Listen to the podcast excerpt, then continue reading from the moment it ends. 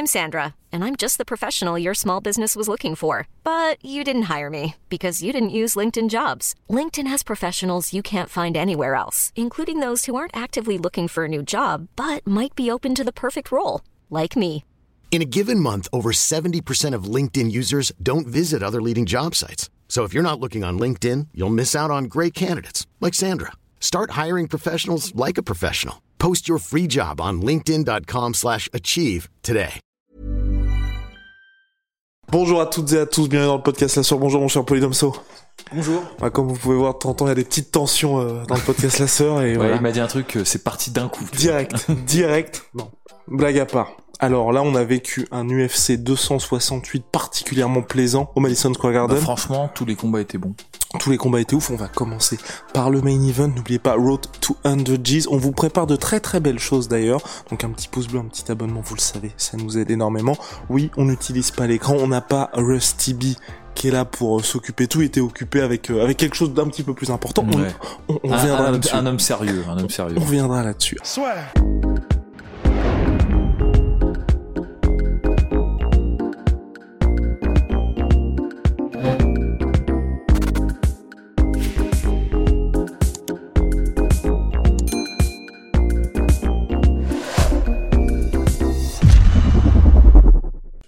Polydomso, UFC 268, Kamaru Usman, Colby Covington. On ne s'attendait pas du tout à ça au regard des deux premiers rounds. Bah, euh, c'est vrai que c'était surprenant. Alors, du point de vue de Kamar Ousmane, il n'y avait pas tellement de surprise. Il était extrêmement confiant, très efficace sur ses coups, très efficace sur son anglaise.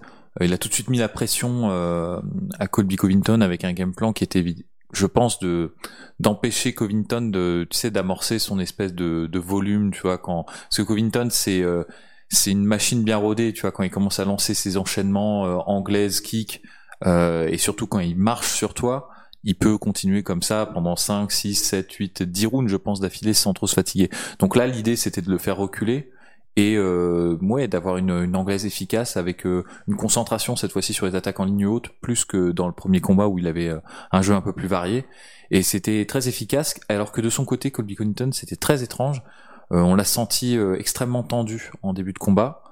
Euh, Même dans l'avant-combat, hein, lorsque Kamaru Usman est rentré dans la cage et tout, c'était assez particulier. Tout à fait, et, euh, et surtout sur les deux premiers rounds, euh, bah, il était assez maladroit, pato, il envoyait les coups avec un temps de retard, pas très rapide, enfin, il mettait beaucoup de coups à côté, je crois qu'au début, il y a une stat qui est passée, mais il faudra revérifier, euh, où on disait qu'il, enfin, un des commentateurs disait qu'il était à 23%, ouais, c'est ça, 23% de, de succès sur ses, ses touches, enfin, il mettait beaucoup de coups à côté, et c'était pas tellement parce que euh, Kamaru Usman s'était transformé soudainement en Floyd Mayweather, hein, c'était vraiment lui qui avait un, un timing de retard. Et à la fin du deuxième round, il s'est fait toucher très durement, très durement sur un superbe euh, check hook de la part de de Kamaru Usman. C'était magnifique en termes de timing. Pile Euh, sur le menton. pointe du menton, pareil sur un pas de retrait alors que que hum, Covington s'engageait et qui un peu a découvert euh, ce qu'il faisait. Et euh, il est passé vraiment pas loin de, de se faire terminer à ce moment-là. Il a su habilement se protéger en tentant un takedown et tout. euh, Parce que oui, il y a un deuxième knockdown et ensuite il tente Ouais, le takedown. exactement. Ouais. D'ailleurs, euh, les tentatives d'amener au sol qui étaient présentes dès le début, pas vraiment concluantes, mais plus pour, je pense, varier en fait. Même si il semblait que Covington insistait beaucoup plus à ce niveau-là que Cameron Ousmane qui en a fait qu'une seule, je crois, ou euh, peut-être deux, mais euh, il n'a pas trop insisté euh, à ce niveau-là. Donc passer ce deuxième round très très dur, je pense que ça a un peu réveillé en fait, ça a galvanisé Covington parce que sur le troisième round il est revenu plus sûr de lui, avec des gestes un peu plus raccourcis, plus directs, moins de battoirs dans le vent. Il y en avait toujours, hein. il, y a, eu beaucoup de déchets de la part de Covington pendant tout le combat, mais là il y en avait moins. Et quand il euh, quand il resserrait en fait euh, ses angles de frappe, qu'il faisait pas des grands mouvements larges et amples et qu'il se jetait pas en fait sur euh, Cameron Ousmane, il était beaucoup plus efficace. Notamment, il refaisait des choses qu'il avait fait dans le premier combat de euh, jab, pas de retrait et revenait avec le bras arrière où il a touché plusieurs fois Ousmane. euh, Enfin, jamais durement, mais il l'a touché en tout cas nettement. Et euh, de son côté, Ousmane, je pense que il y a eu deux rounds, le round 3 et 4, où parce qu'il était porté par le succès du deuxième round, c'est peut-être un peu trop concentré à mon goût sur la tête, le visage de, de Covington, ce qui fait qu'à mon sens, euh, bah, il devenait plus prévisible pour Mhm. Covington, qui Covington du coup pouvait redéployer en fait son son striking et notamment son jeu en kick, qui alors pour le coup, Covington l'a beaucoup concentré en ligne haute, mais dans le quatrième round notamment, il y a un kick de la jambe arrière quand il était en position de gaucher qui passe en fait donc du coup sur le foie en fait de de Kamar Ousmane et ça fait vraiment un, ça relance la dynamique du combat, je trouve.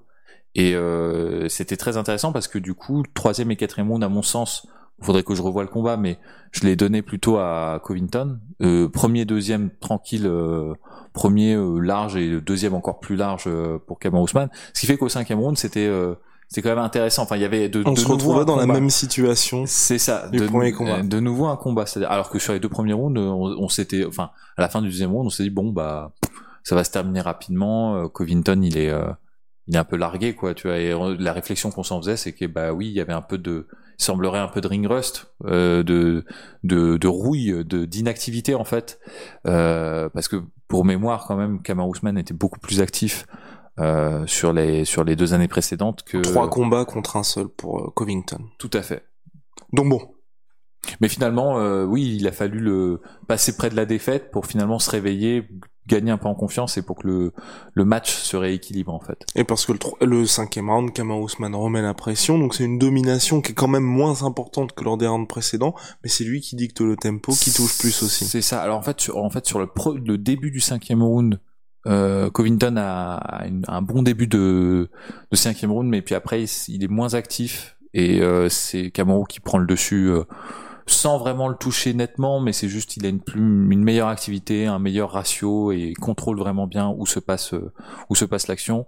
Il y a un petit euh, high poke à la fin, enfin high poke slash high poke à 40 secondes de la fin, mais le rôle, enfin l'impact de ça, c'est complètement négligeable. Ce qui a peut-être joué un peu un, un, un impact un peu plus important, c'est malheureusement le coup de tête qu'il y a sur le premier round, Mhm. qui ouvre en fait la euh, pommette, la pommette de, de Covington et c'est quelque chose qui a qui a gêné Covington pendant pendant tout le combat. Euh, néanmoins, je pense pas. Je pense que ça aurait été encore plus impactant si c'était au-dessus de l'œil ou quelque chose comme ça. Là, c'est juste bon, ça le ça le perturbait, mais ça ne l'a pas, ça n'a pas obstrué son champ de vision, ça n'a pas, je pense, affecté ses capacités euh, de combat. Quoi. C'est juste euh, plus une charge mentale en fait que tu portes en te disant bah mince, j'ai une coupure, peut-être ça peut s'arrêter, peut-être y a peut-être un problème. Donc ça, c'est bon, les petits faits de combat un peu regrettables. Sinon. On sent vraiment le ce qu'on peut dire c'est qu'on sent vraiment le travail qui a été fait avec euh, Trevor Whitman euh, sur la boxe euh, le maintenant l'inquiétude que j'ai vis-à-vis d'Ousmane bon c'est parce qu'il est face à Covington mais c'est que j'ai l'impression que son arsenal se resserre de plus en plus sur son Mhm. anglaise euh, quasiment plus sur sa lutte en fait presque pas bon c'est parce que c'est face à Covington aussi hein, c'est il faut pas l'oublier. Ousmane quand il est pas sûr d'avoir la suprématie en lutte il insiste pas trop tu vois il va avoir une super takedown de défense. Et d'ailleurs là ça n'a pas ça n'a pas manqué parce qu'il il a défendu tous les takedowns je pense. Il y en a un qui est discutable, on va dire. c'est ça mais il s'est tout de suite relevé donc ça a pas été euh, ça a pas été né enfin ça a pas été euh, important en fait comme euh, comme comme action. Mais euh, il y a moins de kicks qu'avant. Les coups au corps il les a repris à partir du quatrième round parce que justement il sentait qu'il y avait un un mouvement tu vois enfin, euh, les- enfin, le, le- devient imprévisible. Ouais, voilà, c'est ça. Le mouvement du combat était, enfin, le combat était un peu en train de repartir dans le dans la direction de Covington et donc il s'est adapté en fait en cours de route. Mais euh, mais du coup, c'est moins de moins de travail de pression contre la cage aussi, moins de travail de de kick, plus sur l'anglaise, plus efficace en anglaise aussi, parce que les frappes, on voyait il y avait une, une différence énorme entre les coups que portait Covington et les coups que portait euh, Kamar Ousmane. Ousmane à chaque fois qu'il frappait nettement euh, ça vacillait du côté de Covington. Alors que Covington, quand il touchait, bon, c'était des frappes nettes, c'était propre, mais il y avait jamais un moment où on se disait ah euh, Et une meilleure sélection. hein, Parce que Covington, on pense Ouais. notamment à ses uppercuts. euh, qu'il a tenté, retenté, retenté. Il a dû toucher une ou deux fois dans le combat, mais il a dû en faire une 10 ou 15 comme ça, et c'est vrai que ça n'a pas passé. Le seul coup vraiment qui a marqué Ousmane, c'est euh, ce middle kick euh, au, au quatrième round. Et c'est parce qu'en fait, c'était, euh, il était installé en fait. C'est-à-dire pendant tout le combat, c'était le high kick qui passait de la jambe arrière, et là c'était le middle kick qui était passé. Donc je pense que ça a surpris en fait Ousmane. Mon cher Polydomso, maintenant pour Kamaru Ousmane, quel potentiel défi? Bah, pour être très honnêtement, moi, je me dis, honnêtement, euh, on pourrait le refaire combattre contre Burns. euh, on pourrait le faire combattre contre, contre Léon Edwards si c'est Léon Edwards qui gagne contre euh, Masvidal. Si Masvidal gagne, Ouais. je suis pas super intéressé euh, par par revoir un troisième combat. Euh, désolé, hein, Julien. On a Julien qui est membre officiel du fan club de Masvidal. mais, je comprends, je comprends moi aussi, je, je, je, comprends, mais disons que là, pour le coup, on a vu ce qu'il y avait à voir en fait dans cette confrontation-là. C'est pareil pour Covington, même si c'était deux combats très serrés. J'ai pas envie de revoir tout de suite un troisième combat euh, Covington, quoi. Ça me, je, je, pense que là, on a, on a compris un peu ce qui se passait. Euh, Burns, je suis pas super chaud non plus parce que c'est encore, euh, c'est encore tôt. Il reste quoi? Bah, Léon Edwards s'il gagne, Vincent et Luque, mais c'est tout. Et euh, moi, du coup, pour le coup, euh, je suis chaud pour Shimev en fait. Enfin, c'est la réflexion que je me faisais, c'est que honnêtement, euh, il y a des gens qui vont dire oh, c'est beaucoup trop tôt et tout. Oui, c'est trop tôt. Mais il y a personne. Mais il y a personne d'autre. Et vu ce qu'a fait Shimaev jusqu'à présent, ben moi je suis intrigué. J'ai envie de voir ce que ça donne en fait. Enfin, ça me, ça m'intéresse.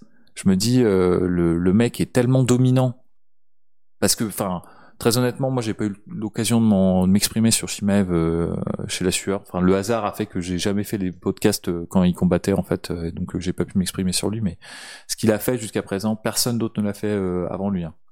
gagner quatre combats comme ça d'affilée à l'UFC avec une opposition croissante. Certes, c'est des match-ups qui sont pas les plus compliqués pour lui, ça j'en conviens. C'est pas des, gros lutteurs ou des gros grappleurs qu'il a qu'il a mais néanmoins enfin euh, on fait pas ça à Li Jingyang quoi et, donc c'est pour ça moi je suis curieux je me dis euh, bah c'est un monstre physique en plus d'autant plus que ce que je faisais de ce dont je faisais part à à Rust et Guillaume c'est que j'ai une inquiétude concernant Shimaev c'est que je sais pas s'il va être capable de rester en welterweight très longtemps parce que déjà il a du mal à à cutter et il a un physique qui à mon sens se prête pas trop au cutting parce qu'il est quand même assez longiligne, assez grand, donc je pense qu'à mon avis, euh, c'est dur pour lui de, de faire l'effort. Et je pense pas qu'il, enfin, peut-être il a trois, quatre combats, tu vois, en welterweight, à moins qu'il, tu vois, peut-être qu'il y a un truc qui fait mal et que s'il le corrige, peut-être que ça, ça se passera mieux. Mais j'ai un peu des doutes sur sa capacité à rester euh, dans cette catégorie-là. Donc euh, ouais, pourquoi pas le faire monter très rapidement. Honnêtement, moi ça me choquerait pas. Je me dis vas-y, pourquoi pas. On a, il a battu tout le monde, Ousmane. Ou alors Ousmane doit monter de catégorie. Ouais. Il a donné son prix pour Adesanya 100 millions de dollars. Ou attendre qu'il y ait un autre champion, parce que moi je serais très intrigué pour euh, Whitaker Ousmane. Ouais, ce serait pas mal, ce serait pas mal Whitaker Ousmane. Euh... À voir. Bah en tout cas, ce qui est bien, c'est qu'il y a pas mal de combats qui arrivent, donc euh, l'avenir permettra en tout, tout cas. À fait, tout à fait. Se positionner là-dessus, d'avoir différentes options. On passe au Comain Event Polydomso. Ouais. Wiley Zhang, Rose Namayunas.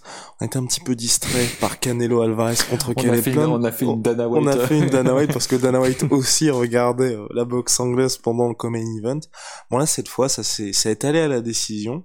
Victoire de Tug Rose, à qui on donne, nous, de notre côté, pour notre scoring personnel, 3 rounds contre 2 en sa faveur. Tout à fait. Alors, je, ouais, je me souviens plus exactement quel round on, donnait parce que c'est un peu, euh, c'est un peu confus, mais euh, le, le, game plan, je pense, de, de, de, de, de Zhang était bon. C'était un peu ça l'idée euh, qu'il fallait avoir, beaucoup de low kick, euh, un bon travail euh, d'accrochage et de tentative d'amener au sol. Euh, je pense que elle a vraiment euh, pêché par manque de je pense de de de de, de cuit combat dans le dernier round où Polydomso a, ouais. a, pesté. Ouais, je, pense, j'ai pas très bien compris en fait euh, ce qu'elle ce qu'elle a cherché à faire dans le dernier round. Ouais, elle se fait surprendre sur une superbe euh, amenée au sol. Le takedown est magnifique hein, de, de Tug Rose, mais après, euh, elle a vraiment à aucun moment tenté de se relever.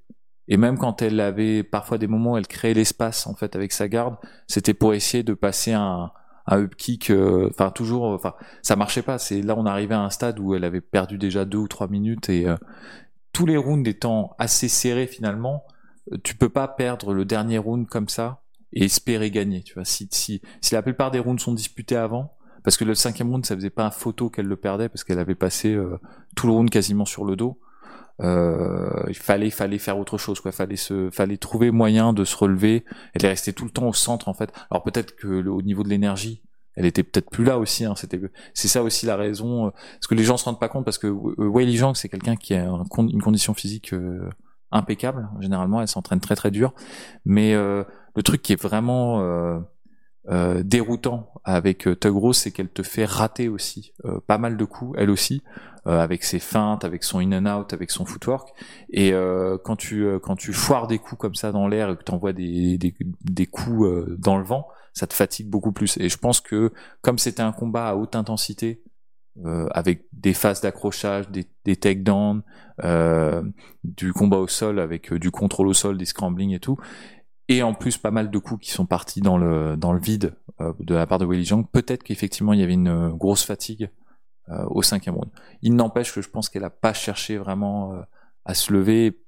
Je sais pas si elle, je pense pas qu'elle se disait qu'elle gagnait. Je pense pas qu'elle se disait c'est bon, j'ai tous les rounds et euh, je peux me permettre de prendre le cinquième round. Je pense qu'elle cherchait vraiment à passer le, le, la technique un peu miraculeuse, tu vois, à la fin. Et ça, c'était pour moi un mauvais calcul, euh, à mon sens. Donc voilà, and still, la championne reste la championne. Ouais.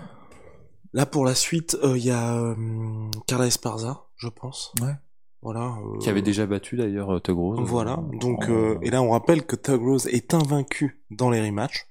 Donc mhm. intéressant en tout cas retour aux affaires courantes pour Tug Rose. Voilà mon cher Polydomso. Yes. Voilà, vous savez Big Shout à My Sweet Pea, My Sweet Protein, moins 38% sur tous mes protéines avec le code de la sueur. Puis Venom, vous les avez vus, sponsor de l'UFC, sponsor de la sueur. À très très vite pour la suite de la carte de l'UFC 268.